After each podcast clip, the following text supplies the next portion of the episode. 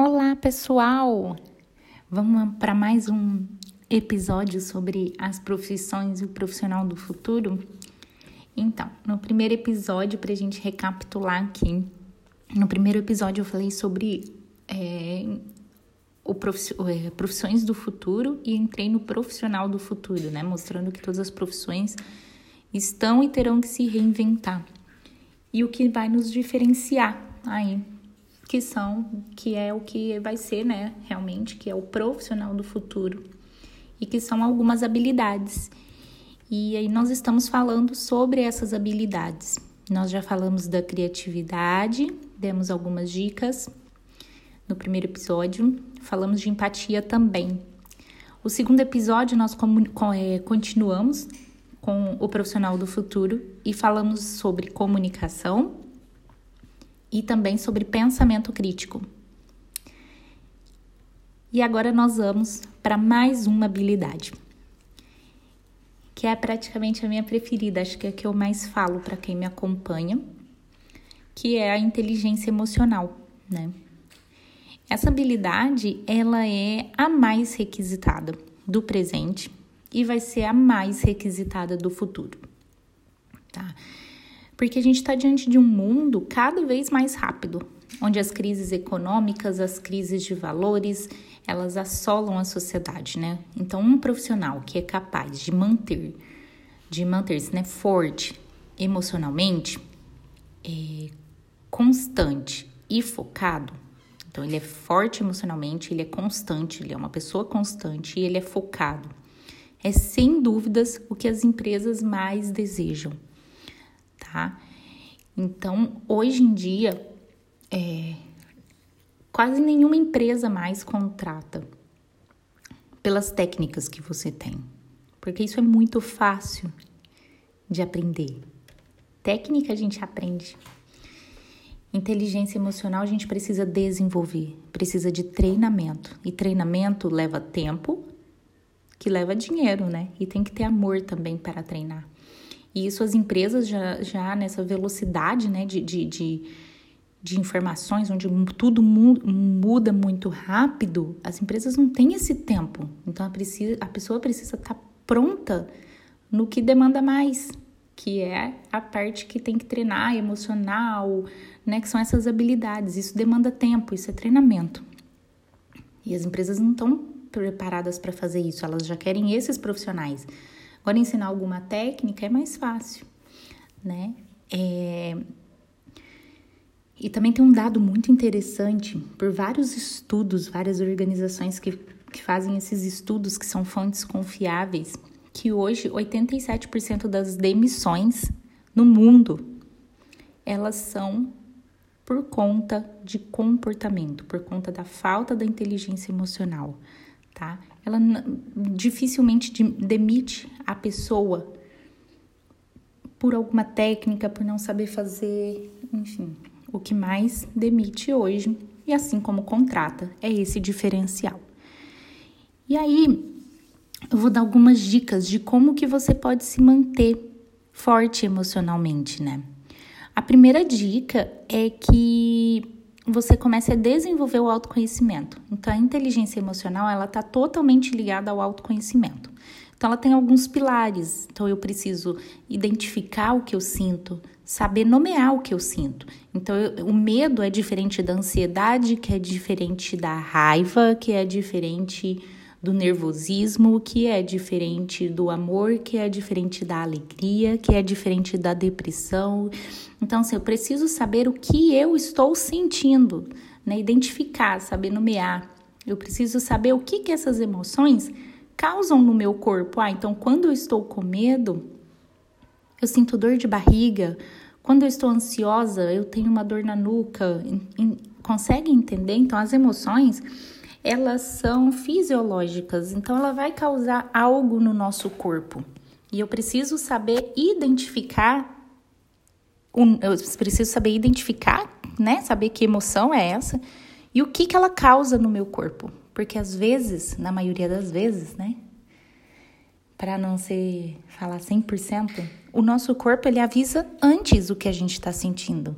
É através desse, de, do que a gente está sentindo fisicamente, né, fisiologicamente, que é o que a gente vai conseguir identificar nossas emoções e agir, né, regular as nossas emoções em cima disso, desse autoconhecimento.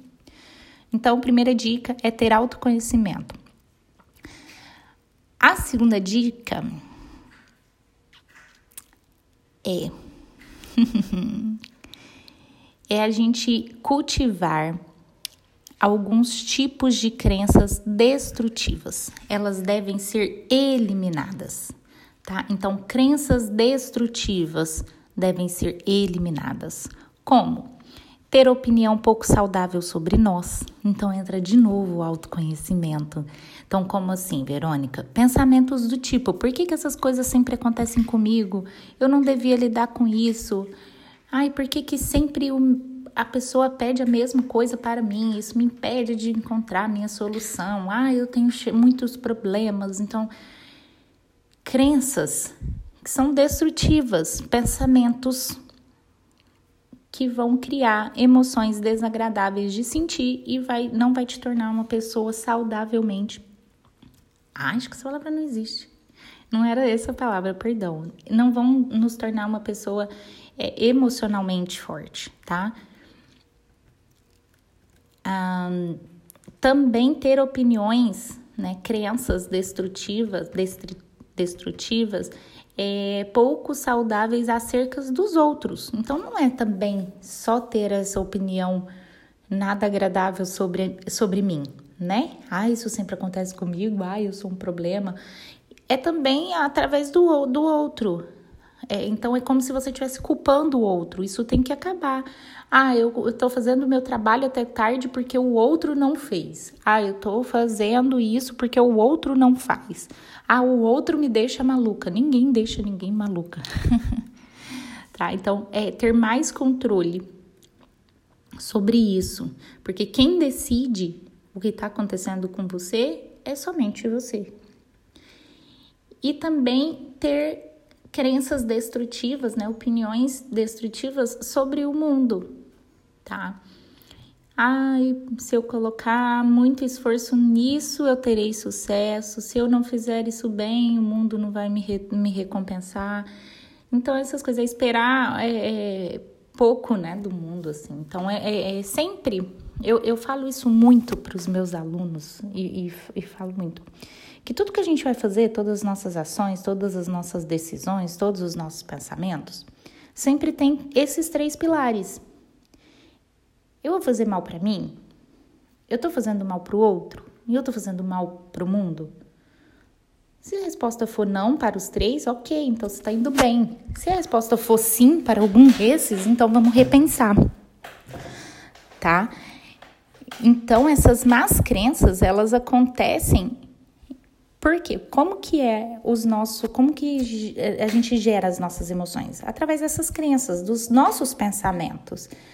Então, por exemplo, se eu tenho um pensamento de que eu não vou conseguir realizar a minha meta, não vou conseguir alcançar a minha meta, isso vai me gerar um sentimento. Qual sentimento, por exemplo, se vocês pensarem, ah, não vou conseguir estudar, não vou conseguir é, alcançar a minha meta. Vocês podem se sentir magoados, tristes, bravos, amedrontados, frustrados. Isso são emoções, sentimentos desagradáveis que vão causar sentimentos em nosso corpo, né? Sensações físicas que vão nos levar a ter outras atitudes que não, não vão ser ideais, né? Então, a gente precisa trabalhar nisso, nos nossos pensamentos, em cima das nossas crenças, tá? Então, a inteligência emocional, ela tá ligada com o autoconhecimento, com eu saber identificar o que eu tô sentindo, eu ser verdadeira, né? É, é eu não ficar me comparando com os outros, não me comparar com o mundo, não ser vítima todo o tempo e eliminar as crenças que nos destroem. Então, todas as crenças destrutivas, todos os pensamentos negativos acerca de você mesmo, do outro e do mundo. Então, se eu consigo controlar os meus pensamentos, né, as minhas crenças, eu vou conseguir regular as minhas emoções e, consequentemente, vou conseguir regular as minhas ações, certo? Então, é simples. Uma outra habilidade que eu gosto muito também é o aprender a aprender. São, é uma habilidade muito necessária, né? E a gente, nesse momento de, de que está essa pandemia do, do Covid-19, está sendo uma habilidade, uma habilidade muito necessária, né? Aprender a aprender. Porque nós temos que estamos que tá, tá, a gente está sendo mais autônomo, a gente está aprendendo, né? Uma maneira mais autônoma de trabalhar, de estudar. Um, a gente está tá tendo que ter disciplina, foco, precisão, organização. Então, isso num processo de autoaprendizagem, o aprendiz ele estabelece seu próprio tempo para alcançar o seu objetivo de estudo. Então, eu preciso ter organização, uma meta e foco e disciplina para eu aprender a aprender. Então, vou, vou dar algumas dicas que fica mais fácil com as dicas no nosso entendimento. Tá? O primeiro passo é você identificar o que você precisa aprender para usar na sua vida, nos seus estudos, para se inserir nesse novo momento, no seu dia a dia. Tá? Então, lembrando que você é responsável pela continuidade e a intensidade do seu aprendizado. Tá? Você é o único responsável por dar continuidade nisso e pela intensidade. Você escolhe, você é autorresponsável. Outra forma de ajudar no seu aprendizado é buscar ferramentas que auxiliem seus estudos. Então, diversificar. Então é realmente, né? Ah, vou aqui, é aprender a aprender. Literalmente a palavra, essa frase ela já fala. Ah, então aqui eu tô, tenho um texto, não estou entendendo o texto. Vou insistir? Não, vou procurar novas ferramentas, novas formas. Então eu vou no YouTube, vou em algum curso livre, vou em algum curso online. Tem, hoje em dia tem vários aplicativos. Vou recorrer a uma videoconferência enfim, utilizar as ferramentas de aprendizagem ao seu favor. E algo que eu venho batendo muito na tecla, que é a organização. A organização é a chave de tudo para essa habilidade, que é aprender a aprender. Então, os profissionais de hoje em dia, né? Os profissionais de hoje em dia, eu digo hoje em dia porque o futuro já chegou, né? E eles precisam de organização. É simplesmente a palavra que vai fazer com que todos alcancem uma meta, tá? Então, criar um cronograma com dias, horário, o que vai fazer, quantas horas dedicadas, né? Isso vai ajudar. Quantas, quanto daquilo no final do dia fazer um cheque, um, um balanço, quanto daquilo você conseguiu alcançar, como que foi, faz uma autoavaliação também dentro dessa organização. Ah, eu poderia ter ido melhor, falhei nisso, mas eu vou melhorar nisso. Né? Isso vai te ajudar a manter certa frequência e o gosto por aprender a aprender. E com isso, com essa organização, com essa disciplina, com esse foco e com uma precisão, você começa a tomar gosto e a desenvolver essa habilidade tá? Que isso é uma habilidade, é um valor também, né? Tem gente que tem muito amor ao aprender. Então você consegue sempre estar tá estudando algo novo, sempre estar tá conhecendo coisas novas, tá? É o aprender a aprender. Bom, como em cada episódio a gente fala de duas habilidades, essas são as duas habilidades dessa semana, desse episódio. Então a gente falou da inteligência emocional, onde ela tem alguns pilares, e a dica principal é sobre as crenças, tá? Destrutivas, então que elas devem ser eliminadas. Então a nossa inteligência emocional ela é regulada pelos nossos pensamentos, que vão regular os nossos sentimentos, que vão regular as nossas ações, é um ciclo. E a outra habilidade é o aprender a aprender né? Saber buscar coisas novas, saber entender como você aprende e ter muita organização, que a chave de tudo é a organização. Espero ter ajudado você aí com essas habilidades que vocês possam desenvolver mais essas duas habilidades.